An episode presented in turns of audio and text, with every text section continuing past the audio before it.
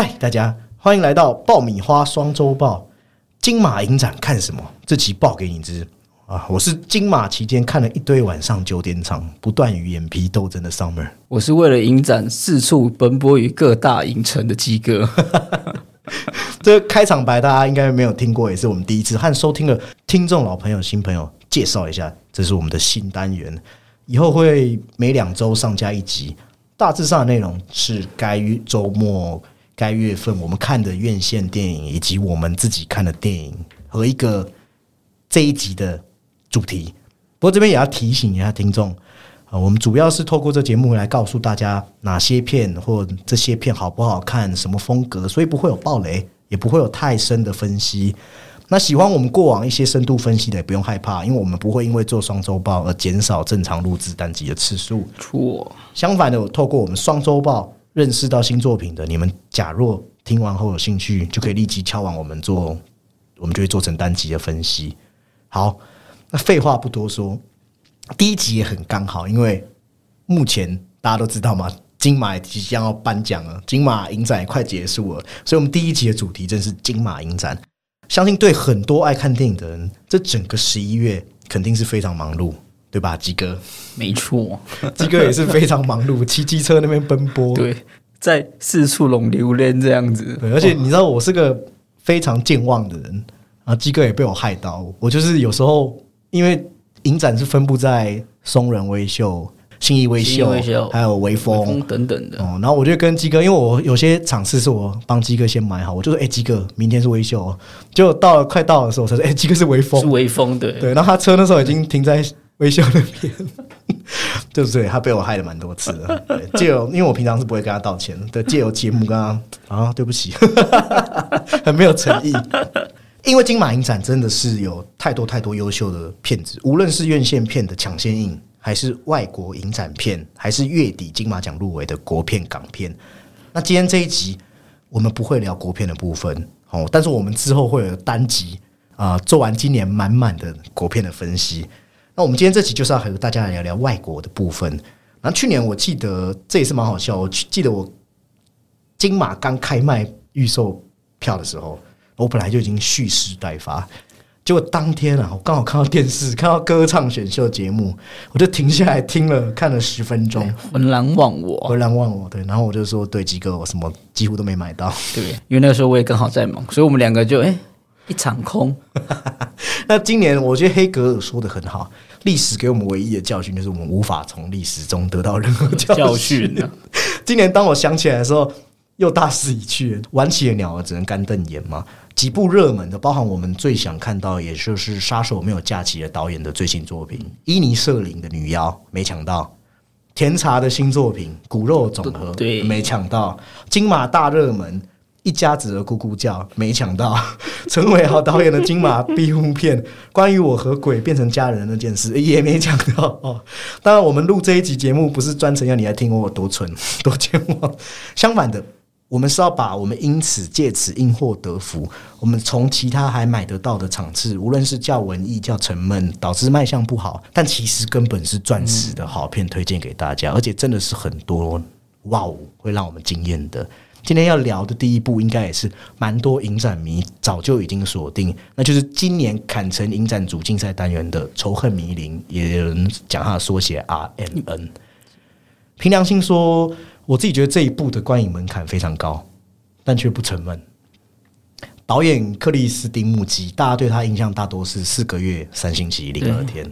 之前我们在聊正发生的时候，我本来要讲，但因为不想去比较，他都是以堕胎为题材，也同样得过影展大奖，一个是威尼斯，一个是坎城金棕榈。主观上，我自己比较喜欢四个月、三星期、零二天。那时候木基的特色就已经很明显，他用一天一夜去牵扯。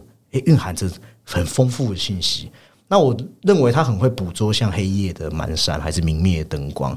而且你那时候他在那部片展现是一种很至中的美感哦。然后他的电影就会有一种山雨欲来前兆的感觉，细节巧妙构思，又可以勾勒时代注脚。我们常常会说这种就是用小格局去建大空间嘛。那技术上长镜头。都可以意蕴深远，构图又很精妙。虽然你会觉得他的电影好像有一点弱化剧情情节，但是无痕无波的水面，你不觉得有时候像丢一颗石头，突然激起涟漪？，我觉得这是一种比较呃，保持一点距离吧。嗯，对你反而会在一个比较不会呃有有那一种被人物情绪或是你自己有先入为主的这种观念所做牵制，它其实比较你比较疏离、你有距离的时候，你反而比较可以清楚冷漠的看清整个大局，或是它整个叙述，或是说刚刚所说的，它要后上升到一整个大局观的时候，对，那一种被激起涟漪的感觉，为什么我要提这个？鸡哥应该也有跟我一样的感觉。这次仇恨迷离也完全延续了这样的优点。整部片很冷峻、很稳定、很工整，在讲一个社会议题。它的悬念和铺垫又是有始有终，而且力道真的控制的恰到好处。对，哦但是它就是有需要一点，嗯，比较，它需要比较多的时间来进行铺陈还有叙述啊。对啊，我很佩服说他在人物关系的编排，还有跟和他讲的外部主题的这个勾连，我觉得他很简洁，但是又很缜密。对，对你看得出这个导演想得很深。啊，他的片名其实有另外一个翻法，就是我们知道的核磁共振，意思就是说，这仿佛社会切片去透视，照出，诶他拍的是罗马尼亚的社会嘛，罗马尼亚的这些社会的毒瘤，也是给观众去看大部分移民和资本家之间的矛盾。那我说实话，我本来会觉得以这样的概念好像有点太直给了，R N 的能直给吗？但后来发现他对罗马尼亚的政治问题、移民、宗教、经济困境，你会觉得他的分析不是我们说的那种命题作文式的点题，是很优美，而且不会突兀，连在一起。怎么可以连这么好？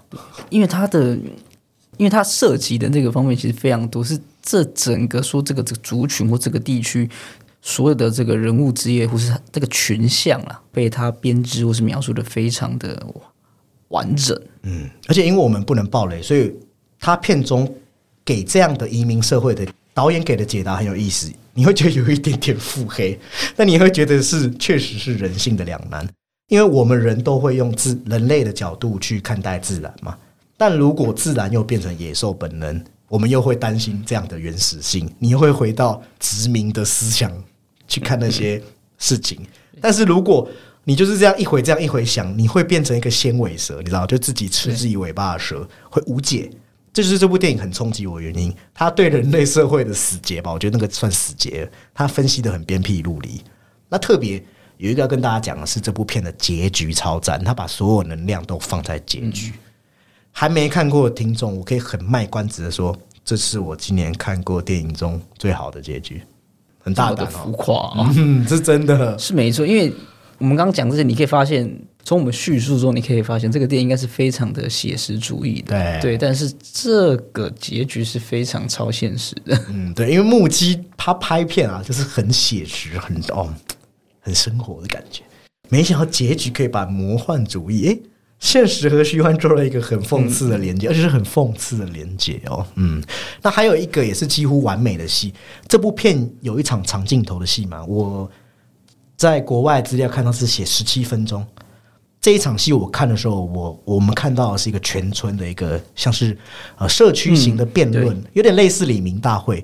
那我自己是看到目不转睛，那鸡哥一出戏院也是马上点出这场戏，对我一出戏我就跟他说那一场戏很棒，对，而且它里面很多细节，等于说人性万象代表世界的荒唐，它都在那场黎明大会呈现的很好。那你可能第一次看，你眼睛只能注意画面的右下角，但是它左上角还是同时有在经营哦。因为鸡哥那时候跟我聊的是整个画面的概况，对。然后我跟鸡哥讲的是里面的其中一个细节，对他讲的是里面一个人物，对我说，然后鸡哥就说他也没看到，所以你就知道这个画面是可以反复推敲的，而且是就是没有 cut，就是直接直接来直给，哦，很很很有韵味啦，必须这样讲。那另外一个有意思的点是，电影还精心设计了一段王家卫的音乐，这个不晓得是不是他的恶趣味，真的是恶趣味，因为他还有搭配他女主角的在大提琴练琴，他在恋情的时候一直有那一段，然后他还希望男人说爱爱自己，是不是致敬王家卫？我们不知道啊。但是这样的插曲是贯穿，直接贯穿到片尾，而且又给了我们刚才不是说现实中增添了魔幻主义，增添了很多韵味。如果之后有听众敲碗要我们做 I N N，我们是很愿意的。哦，我讲一个比较直接的，我甚至搞不太懂为什么他没有在今年的坎城影展得奖。哦，如果我看过的听众有和我一样的想法，欢迎留言让我们知道。好，那再来这一部也是和政治有很大的关联，同时也是本次坎城影展竞赛片的《天堂幻影》。导演亚伯塞拉，看过他的作品就知道，第一个你会知道他是很有本事，也是偏新生代嘛。那第二就是让人敬而远之的超级长长长长镜头，吼倒的那种。有听他跟我说过，对他追求的是很反类型、反流畅的叙事，人物的真实感一定要很强，又和阿比查邦电影的那种人与嗯自然的关系又有点类似。那《天堂幻影》主要是讲一位官员到殖民地和当地人民的互动，诶，当地有庄脚嘛，对不对？还有跟更高阶层还有外来国家的尔虞我诈。导演把整个岛民的人心浮动拍的好像，诶，我们观众好像也真的做到一样，浮世百态我们都可以感觉到。但这部电影会让我去思考一件事：如果电影的感受在感官上，我并不是指商业爆米花那种。举凡说很有诗意的镜头，是不是也可以勾勒我们内心一些情绪，让我们心灵得到一些成长嘛？但是像《天堂幻影》，它要表达是一座岛屿上的煎熬，为使他把这份煎熬同步带给观众。那即使电影利益是良好，我我不太确定这样的做法到底好不好。就是说，他没办法给我们感受是愉悦的时候，但是又配合电影主题。那是不是会让很多观众吓死呢？我不确定，我不敢把话说的太死。那我再说的白一点，比方说你要拍摄煎熬，也不代表说要让观众看得很煎熬吧？这就是这部片给我一个想法。这方面的拿捏，我觉得《天堂幻影》确实没有做得很好，因为它有很过剩的表达欲望，去牺牲掉我们讲的叙事效率啦。但是他有捕捉到一些东西，是我真的很喜欢，尤其是当今国际情势的那一股因为阴谋论氛围的弥漫。它镜头就是牢牢抓住我们人和自然啊，和人际关系之间的一个交际网络的感觉。你会知道，政治流言蜚语讨论的其实都是虚幻的嘛？那只有在其实我们人只有在表象风平浪静的时候，大家才会去谈这些。但是这个东西的本质是放养的孩子，因为我们人民其实已经分不清什么是谎言，什么是真相。其实现在就是剩满满的末日焦虑嘛，也是现在当前世界最大的问题。那我觉得《天堂幻影》为了表达。我刚才讲的这些东西真的是煞费苦心。最后讲一个东西，我觉得很赞，就是说，当末日的幻灭来的时候，其实我们也不用讨论了，因为一切都来不及了，对不对？你一直放养孩子，那最后发生了来不及啊，狼都来了，对不对？如果你是能够忍受大量长镜头啊，鸡哥就蛮能忍受长镜头的，我什么都可以忍受，什么都可以，罐头笑点的，罐头笑哦，然后它大量窥视感。大量凝视感的画面，它有结合夕阳啊、热带自然景观的空镜头。它天堂幻影，它本身就是可以超出静态的意境，升华成另外一种，把人类学讲的很好吧，算是另外一种美学。那如果你的忍受度比较低的话，我建议你，你看之前可能就要考虑一下。我自己是喜欢这部片的，但是连我都不得不承认，我这场我买的场次好像是九点多，有没有到九点半我忘了。那我看了大概到十一点多的时候，我看表。我那时候真的有一股睡意在我巴，对，讲了两部政治相关的。如果下一步再聊政治，可能听众就觉得太沉闷，就把节目关掉嘛。所以来聊一下，哎，令人振奋的青春。哦，因为我们鸡哥在高中时也是很漂配的。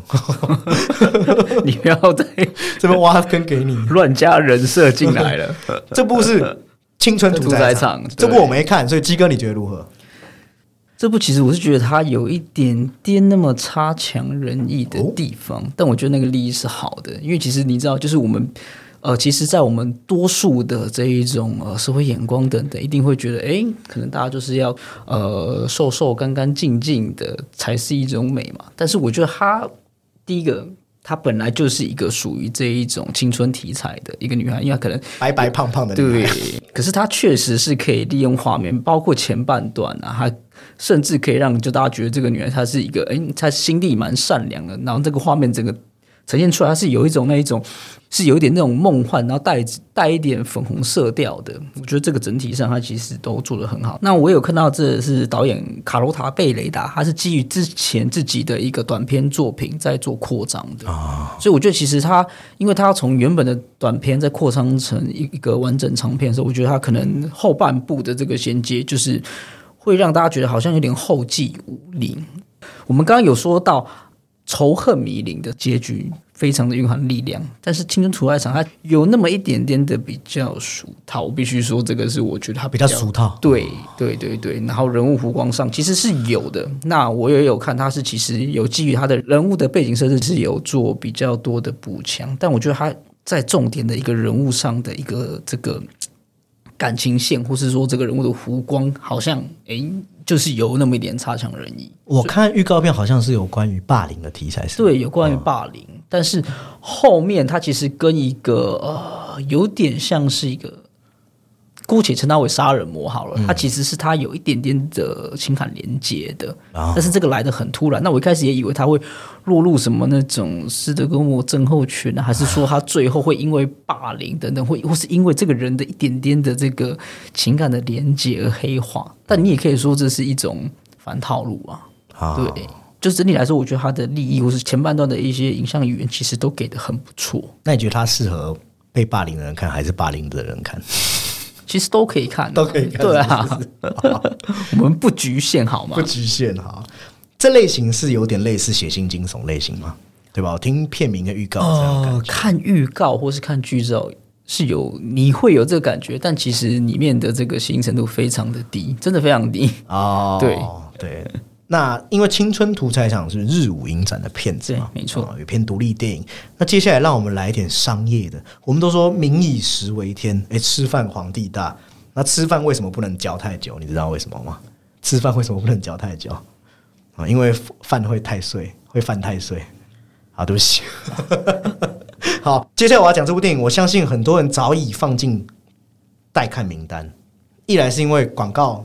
其实打不少了。那一方面，则是因为新生代女神有惊悚片女王之称的安亚泰勒就扛起女主角。台湾我没记错，好像预计是十二月二号上映。我不确定哦，我只是说我记得是这样。那金马我只是很幸运有机会先看到，那就是五星响宴。哦，先说如果是以商业片为评分标准，我会给他蛮高分，可能七点七、七点八。哎，那毕竟。坊间是真的很少以料理为主轴，或是说借喻，或者说借一层精致料理的皮来说好一个故事，而且还是惊悚片。我很喜欢这一次金马导览手册写的一句话，他说：“食欲和杀欲一次满足。”你，看完后我觉得是蛮蛮贴切的啦。哦，那本来我想说可能会有什么人肉料理，我以为是个方向嘛，因为以前看黄秋生的电影嘛。那这也算是小小小小雷了，就结果也没有。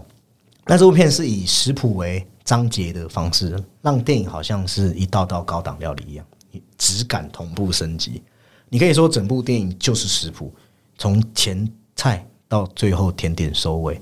所以在观影的过程中，你会被一种诡异感给吸引，就好像明明是靠片或 B 级电影，就却有很高级的包装。这得力于什么？得益于导演对于场面调度的。掌控对情绪的调度，对惊悚元素的拿捏，也是这部片的节奏上，我觉得很像，就是你去一家餐厅，他们知道什么是正确的出餐顺序一样，会让你赏心悦目啦。因为他把荒诞、恐怖、喜剧、诡异还有人性结合的很好。那比较可惜的是，这部片有一个着力之处，就是要讲社会讽刺，但是几位角色就稍显流于表面。缺乏层次，乃至于到最后大魔头的深度都缺乏更进一步的挖掘。是人物之间的矛盾吗？还是说冲突？就是说，我们现在要讨论社会讽刺的时候，我们会看到可能资本家的嘴脸，或是我们会看到社会评论员不知道自己的可能自己的一小段注解就会害死一个人。但是我们在讲这些社会讽刺，是不是常会流于说这个就是很坏？政治就是坏，但是你你不去讲政治家哪里坏，你没有一个深入的探讨的时候，你就觉得这个是很流于表面的讨论。我们已经看过太多太多这样的东西了。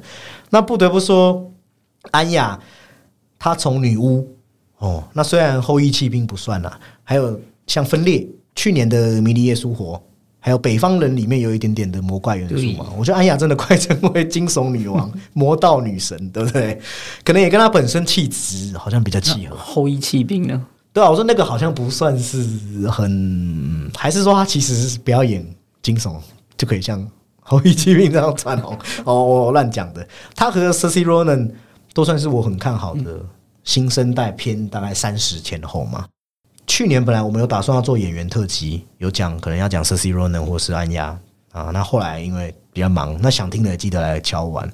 那这部片的结局也挺有意思的，因为在阶级中，很可能就是我们会说中下阶级啊，呃，低等就是食物链下方比较辛苦的那些人民，我们是吃不起高级料理嘛。但是我们这些人也有属于我们的食物啊。哦，那身为艺术家，身为厨师，我们追求到底是什么？对于这些高档厨师，他们一定有他的追求嘛？美味吗？还是营养摆盘之对？，但是他如果做一个很棒的料理，结果欣赏他的只是那些媚俗低俗的土财主，或是自视甚高的评论员，那这样还算追求吗？哦，我觉得这部电影有带出这样的问题。或许有些时候我们怀念的只是我们大口吃汉堡的岁月。我讲这算是引雷了，没有人知道在讲什么，但是这是个雷啊、那至于细节，就等事后上映。如果我们有做单集，再来为大家好好分析啦。哦，因为我听人家说他看不懂啊，我也不知道为什么。那再来，我喝口水，交棒给鸡哥一下。这部也是啊、带有点魔幻哦，恐怖元素的哦，叫《安雅不孤单》啊，不是“此女巫非彼女巫”，片名是《女巫不孤单》。你刚说跟那个安雅嘛，安雅不孤单。没错，这两部片好像制作公司真的还是同一家，真的假的？我没有，我没有查。然后这部片其实也是导演戈兰斯托列夫斯基的第一部长片好长的名字哦。没错，这名字真的很长。那这部片你真的要说它也是一个比较披着这种惊悚片外衣，但它其实还是在讲人的一部片。嗯，这这部片其实也是比较适合对于这一种呃缓慢节奏、耐受度比较高的观众，对，因为它有很多那一种呃，也很多那种手持啊、大光圈，有点像是那一种泰罗马利克的这一种摄影风格啊，在在捕捉一些自然光那种对自然光，然后是人物等等的，但是它其实讲的内里其实是一个。在以不暴雷的情况下，那我只能说它是运用一个诅咒，从女巫慢慢在拾回人性的过程。那这一路中，他看见了那个社会各个的身份，他并不只是旁观而已，他甚至是直接呃充当了这个角色。那一步步再从女巫退为人物啊。那其实你在看它里面，包含有包括母亲嘛，然后对男女性与爱的一些探讨。但我在结果上面有一点会怎么说？呃，有一个看法是说，就是他最终好像还是会落入所谓这一种男性视角，或者是说当时的呃社会价值观对于女性的成长的必经路程。嗯，但你也可以反过来看，他有没有可能又是用一种反讽的方法？即便是女巫，她拥有那样的能力，她依然在那个时代下，她就是一个女性。对，因为她其实。有包括他身边周遭，其实那女性都是受压迫，或是一些比较受悲剧的角色啊。那这部片的恐怖元素会很多吗？呃，其实不会，它甚至只是稍微比刚刚的行政主管稍微再血腥一点点而已。但它其实非常的，你甚至可以说它比较用比较文艺或是比较艺术的风格来呈现。现在看下来，算是我很喜欢的片，但是就是那个节奏真的是比较缓慢。啊，就是说可以忍受度比较高的观对，众一因为它样可以选其实因为择。你看，就是过去都会把女巫描写的很可怕，什么对啊就是说人越来越堕落变成女巫，但其实不是，就是它里面是一个一个女巫变回人的一个旅程。那甚至是说，我觉得它应该也有一一些，就是像是这种宗教的意象在里面。因为过去大家会把这种对于呃，大家可能会对于女性的一些什么知识，或是她的这个外表过于靓丽，可能吸引男性，他就说哦，她是，其实她只是长得漂亮而已，等等。甚至说你说到之后，或是这一种猎物的文化，或是什么的。他其实只是因为他比较可能只是稍微的比较叛逆，或是他追求科学而已。那大家通通的都往女性身上丢，就是这些骂名等等的。啊、对就是可能没事在家也会被人家剥食的感觉。对对，早期才会发生那种什么大规模女巫屠杀，对，甚至在历史记录也可以找到连年轻的女孩、小妹妹都被对甚至我之前有看过一个在中世纪，好像一个人口非常少的，应该是不满万人的一个村庄，然后结果就是因为这种清算或是这种操作，然后抓了四百个女巫出来烧死。因为你看比例其实非常非常的高。就非常的不对，怎么可能女巫这么多人嘛？对啊，对，那当然这个是题外话，它本身其实还是讲一个呃一个女性的成长过程啊。好，那说到金马选片，对吧？大家都是从那本小册子翻翻找找，或是平日汲取各大影展的资讯，去挖掘有哪些是自己想看的。但我这一次有试着让这件事不要太严肃，对我这次有一些电影是盲买，看片名呃行就买。接下来来聊一部就是便是这样的作品，叫《童话在中音》，我完全没有去想它是什么作品，就就买就对了。好，那导演亚历山大·苏古诺夫，说实话我也不是太熟悉，但听闻他的风格就是具有鲜明作者电影特质，很强烈先锋类型。那他的诸多影片，呃，有印象就是《父子迷情》，还有《浮士德魔鬼的诱惑》，诶，我有看过，他每一部都弥漫了一种挥之不去的、很孤独的情绪，有点像一个人，像谁？像塔可夫斯基。哦，但是对，但是苏古诺夫他的作品更不在意叙事，他在意什么？他只在意他想呈现的而已。好，那大多是探讨人类存在本质的问题，还有精神领域，但他他不是探讨精神领域而已哦，他是探讨像。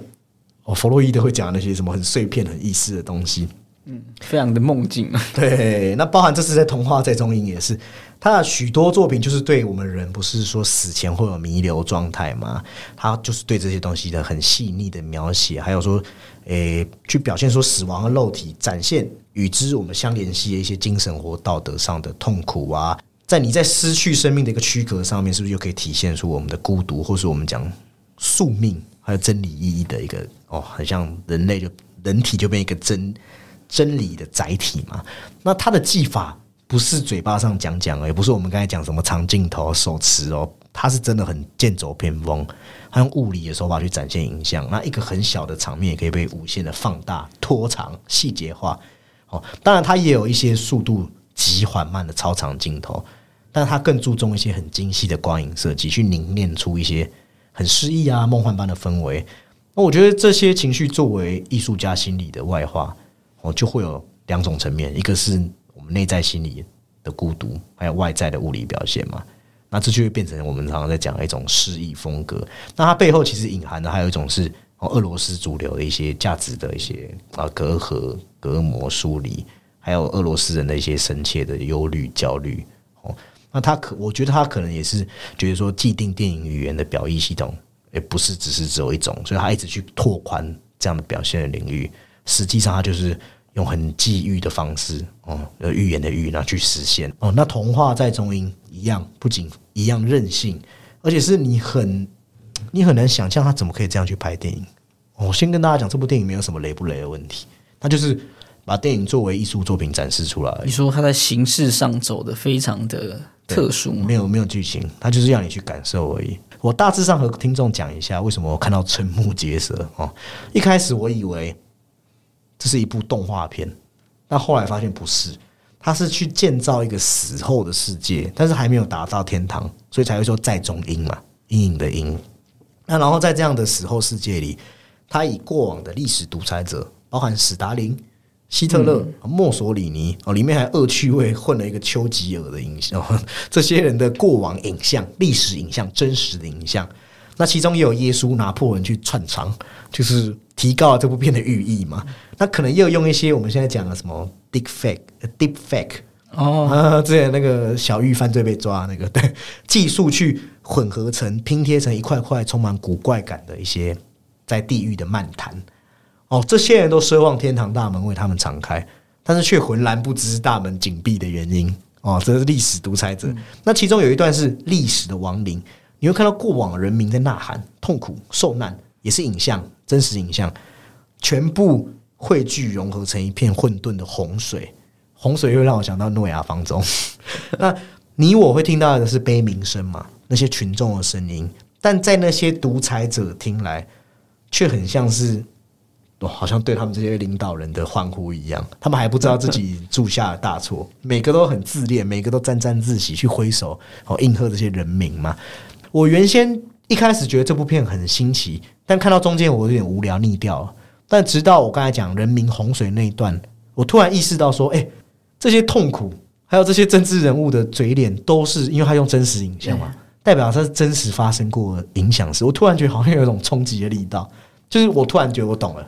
我好像知道导演要表达什么，好像是比较偏议题式的电影对，对，就是你会觉得哇，历史的力道哎，就这样真实重现，就好像你看到可能是很残忍的影像，它播放这些都过去，但是这些又真实发生过。我觉得这好像是一种呃反差力道吧，前面过于的超现实，后面则是用历史的新闻画面，对，用或是一些纪录片的剪辑，听起来应该你也会有兴趣啊。那再来聊这一部，也是也是我看的，基哥也很遗憾没看到，就是欧荣的《类比死更人》。欧龙近年来影展几乎都没有缺席。去年的《天堂计划》，他对安乐死描写也算是超出他过往的类型。他用了我自己很喜欢的方式去诠释安乐死这件事。啊，那比较偏题，回到今年了。今年欧龙又回到他擅长的，就是偏黑色、重幽默、带有心理分析的电影。那《类比死更人》就是这样。他过往就是很喜欢超越性向，在他电影没有管理什么性向了，就是说男生可以喜欢男生，也可以同时喜欢女生。然后去探索欲望和越轨。那如果你有长期关注欧洲电影，你就知道情欲还有毁灭是欧美人他们处理性爱很几乎是绕不过的两大主题。那这种致命吸引力就会永远引向什么？引导你去没有退路的危险里面。那欧龙他就是很想去表达这件事，然后所以在他故事里就是没有那些二元对立。没有什么男人、女人、同性恋、异性恋，你你去用这样的角度去看欧龙电影是，我觉得没有什么太大意义。那那比斯个人也依然嘛，很欧龙去讲一个什么男导演，他被一个俊美的男演员给吸引的故事。那情欲的迷中迷就引领人踏入深渊。片尾更运用特写，你会看到摄影机逐步推进至主角的内心，就紧扣那份。情感还有欲望，那故事是好看的啦，趣味性啊、观赏性都拿捏的很恰当，演员的演技诶，个个都是你有看欧洲电影的老面孔都很厉害，但稍微缺乏新意吧，剧情有一点乏善可陈，所以这一次我去看了一些外国对欧龙新作品的外界评价，大概就是处在一个不上不下的位置。我自己也认为没有他以前的作品好，但他讨论一个观念，我觉得我很喜欢，就是爱这件事不是只有开心和快乐而已。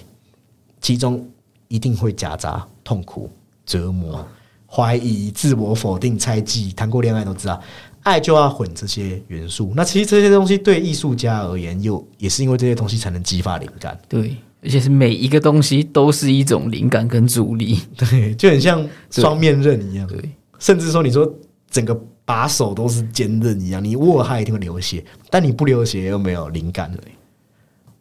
好，那再聊一下。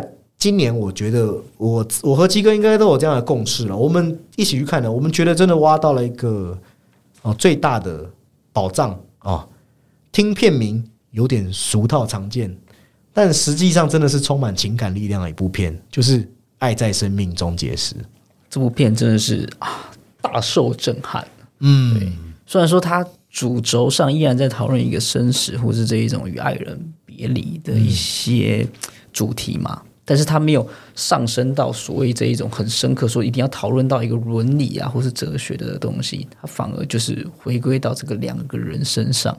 我自己看完蛮感动的，对，然后再加上他的这一种，我觉得他呃也有一些意象的这种表达，就是都嗯环环相扣起来，让我们觉得哇，这部片其实是非常有力道的。明明就是没有要做一种上升至非常宏大的东西，但却是可以直击内心的宝藏电影。你一定要宝藏电影，又不是有什么宝藏男孩、宝藏女孩、乐透电影。那我认为他会做那么好，也是因为导演艾米亚特夫，他因为他有感于他已故母亲的抗癌经历，所以才有那么真挚温柔的笔触吧。然后他又很如画一般的沉浸摄影。去牵引我们观众去看很真实的生死课题，其实像我刚才讲欧龙的《天堂计划》有类似这样。那因为关于绝症、绝症的题材，我相信大家也都看过很多，但绝大多的失利点都是在大悲大喜，制造哭点，甚至会有点煽情。但是爱在生命终结时完全不会，它反而是一个呃将死之人的跟他周遭的人相处，甚至是如何自处。我很喜欢导演他去捕捉人与自然的那种关系，甚至是用水的意象去表达将死之人如溺水一样的下沉。对他前面非常的有这一种哇，就是非常非常混乱的这个水下世界，但又伴随着那一种海鸥的这一种感觉。对，还有挪威的风景一览无遗，就真的挺美的啦。你必须说实话，最简单就说他这部片也拍的很美嘛。那看完这一部片，我会想到英国哲学家罗素，他要讲一句话。罗素认为，人作为生存在宇宙中的一种生物，我们的生死是服从因果必然律的，所以不要让死亡的恐惧缠绕我们的内心，因为这样会变成一种奴役。我们应该把一些不朽的东西投入到我们人的生存里，唯有渴望永恒的事物，才是自由的人的崇拜。这部片真的很有捕捉到这股超脱，因为死亡其实就是人的，你甚至可以说这是一种日常吧。嗯，特别是有些事情在我们健康活着的时候，其实反而是习言不查了。你只有病痛来临时，你才会确认活着的感受嘛？你要去理解生命的生生灭灭是怎么去运作。那有了那么宏观对于生命的理解，诶，你是不是对爱的理解也会同步升级？爱在生命终结时，他用男女主角，他们是比谁都紧密的爱，但带出一个反思是。我们很急切希望我们爱的人活下去，这是不是又何尝不是一种自私？但还不止如此。通常比较厉害的影片，就是会带出这一层思想，就很牛很猛了嘛。但爱在生命终结时，他以反过来去讲说：，身为病患，你自己对自己生命有百分之百的主导意志嘛？但假若你处在一段爱的关系里，你又一昧的想要死。对于那个想要你活下去的伴侣，你是不是也很自私、很残忍？这是自私吗？但是你反过来说，他的另一半其实，我觉得他自己心里是有所察觉，但我觉得他也是相当的勇敢吧。对对，我觉得影片是带出两个角度后，你会看到爱的本质、谅解、妥协。那这些是人人理嘛？我们说人理的问题，人理的问题解决后。人最终还是要面对独自一个人要面对死亡啊！然后死亡的时候干嘛？回归到自然嘛。他借一个故事，在他人的爱与自爱哦找到平衡，还避免基哥前面讲的对伦理道德的批判，不是限于那一种又是那一种很自溺的过程。我觉得也是说，这部片会散发出这么浓烈生命气息，你会觉得溢满整个荧幕的感觉就是这样。那最后再讲两个亮点，好了，一个是女主角维奇克里普斯。长期有在关注各大影展电影的，应该会对这名字非常熟悉。好，这两年左右，他的身影还有算是举重若轻的演技吧。我觉得他可以很不留痕迹去演绎好各种角色，包含 Paul Thomas Anderson 的《封神作》嘛，《霓裳魅影》，他的表演已经被很多外国媒体说有太多细腻可以讨论的地方。还有也是今年的伯格曼的岛，还有还没上映、呼声很高的，也有人在讨论的《c o r s a g e 我我不知道台湾后来翻什么，那你就知道。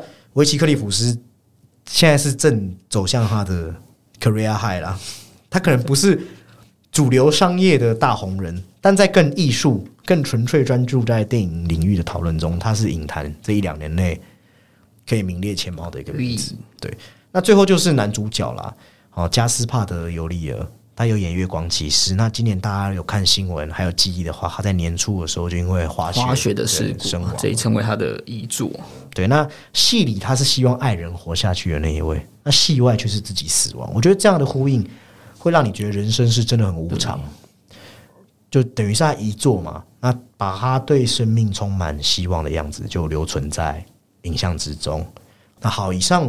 就是今天我们关于金马我们看过的影片的推荐时间。那本期双周报的电影小主题，我就选了一个，因为这一次我们推荐的题材中有许多政治相关题材嘛。那不要说政治电影的，你光是超英电影也都可以代表一个当下社会的意识形态嘛。加上台湾选举也快到了哦，所以这一期的题目就是电影中的意识形态是如何影响我们。我们都知道电影。它不是只是娱乐而已，虽然我知道有某个翻译认为只是娱乐，大家何必认真？对，但是其实，在电影荧幕之下还藏着意识形态，这点齐泽克常常提到嘛，对吧？基哥，你应该也会这样觉得。对，因为毕竟甚至是有一些影展的起源就是有跟政治有相关的嘛，或者是说，你说早期有一些电影本来就是利用他们来做一些啊宣传。的作用，那到后面的艺术家可能会作为一种探讨，甚至是一种讽刺等等的。对我觉得跟每一个时代其实啊都有关联，有所挂钩，但呈现出来的面貌是相当不一样。特别是因为有人的地方，就可能会有政治嘛。特别是主流电影，因为它占了绝大多数的市场，所以我觉得对于形塑我们看世界的方式有很巨大的功用。那大部分可能看起来你会觉得有些内容是无关政治，只是那个表面背后它是藏着说，对诶你应该怎么样怎么样，你应该怎么样怎么样的一个，也算暗示吧，对不对？所以不管是核心家庭思想、异性恋、诶民主还是独裁、父权，你会发现主流电影这些价值都会被呈现为去有它呃一个支配地位的意思。因为有一些东西已经是外溢成一种呃意识形态或是这一种社会议题了，他们也是有时候会被归类到政治的呃样貌的一环。啊其实也是一种输出吧，对不对？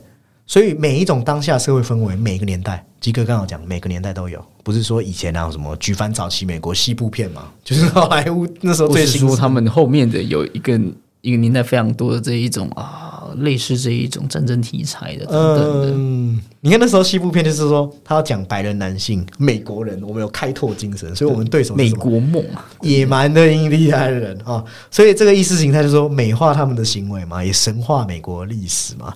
那后来我记得就是你刚才讲啊，战争的那时候，是不是就很硬派阳刚？，对，一定是很 man 的人去主导，慷慨激昂的这一种剪辑啊，蒙太奇这样子，哇，这个是合理化一些暴力。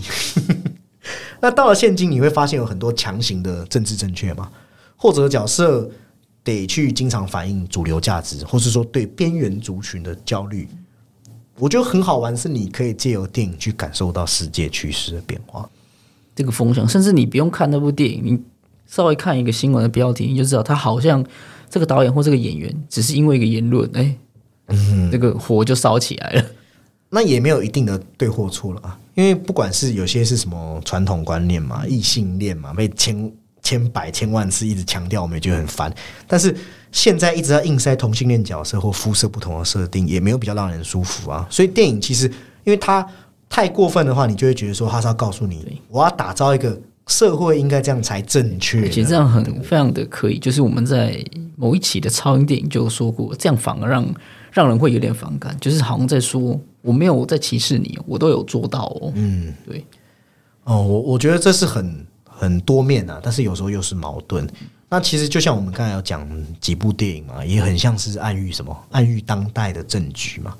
所以我很喜欢《天堂幻影》的导演亚伯塞拉号讲，他说：“你们不知道有没有注意到？他这样讲，他说你们有没有注意到，现在的电影都有这样的一个意识形态，原住民是好人，而其他人不管你怎么称呼他们，来自西方国家的都是坏人。”所以他反过来去想说，当大家都这样思考的时候，假设你去到一个原住民的地方，或者我们可以借喻成西方以外的其他国家嘛，你去了解他们，你要避免哦，会不会那些地方就是会生出我们所有人都认为一些特定内容的东西嘛？但最后会产生一个奇怪的现象。亚伯塞拉说，还是会有一层隔阂。我看他这段话解读是说，当前世界各国之间，其实各国人民、各种种族之间都有这样的芥蒂。我们不会给彼此去理解的机会。那最后再用亚伯塞拉的说法，就是你就会发现什么都没有，你就只是继续生活下去而已。那他要讲一个，我也蛮认同哦。他说，当前的世界就是这样的氛围，所以他觉得未来电影就将是这样，会有一些东西是无法完全去理解、不可能理解的，因为未来的电影也会比我们生活更复杂，至少会跟生活同等复杂，不可能比它简单。所以你会在电影中看到一些你很惊讶的影像，就很像你会对现在很多地方的战争感到很惊讶一样。为什么这些当权者要这样做？谁决定这些事？这些事有什么意义？谁做这些决定？其实我们都无法理解，对，因为简单的答案已经没有用了。现在的啊，他刚说战争，那就举战争例而已。这呃，过去的战争可能是为了保护这个领地嘛，或是粮食嘛，可是后来是资源，甚至是打一种联盟的资源，或是这种代理人战争。所以，我们其实作为一般民众，可能已经越来越看不懂这个东西是在整个全貌是怎么样了。对，再者说，后面就是可能现在的媒体实在太厉害了嘛，就是对对对，所以你可能会陷入混淆视听。对，你会陷入一种立场之间。那当然有了立场，那可能就是会大家说的这种什么双标，你会反复的横跳之间。那他像亚伯塞拉讲的，其实我也是这样想，就是说未来很多电影中的意识形态就是这样了，简单的答案已经没有用了，你只需要什么去思考，那或者是去享受它嘛。这都是我们未来看电影可以去细品的地方，因为电影不是只是教导我们去遵从嘛，其其实也是可以探索不同的世界观，甚至去传播一些无论正确或是独特或是少见或是次文化的思想，去挑战我们认为理所当然的一些事情或规范或制度。好了，第一期的双周报到这边为止。而关于再讲一次哦，而关于金马奖入围和得奖影片的探讨、分析与详解，预计会在颁奖典礼后的后三天左右上架。内容一样非常精彩，无论是关于多人说的哈永家的讨论哦，还是几部院线还没有上映的，像《查无此心》啊，《载入围城》啊，我们都已经看了，没错。到时候会带给观众满满的内容。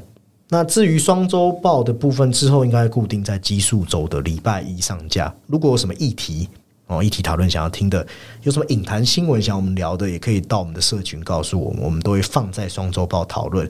那如果你也喜欢我们内容，也拜托也麻烦各位到 Apple Podcast、Spotify 都可以帮我们留下五星评论。那我们本期的讨论这边告一段落，拜拜，拜拜。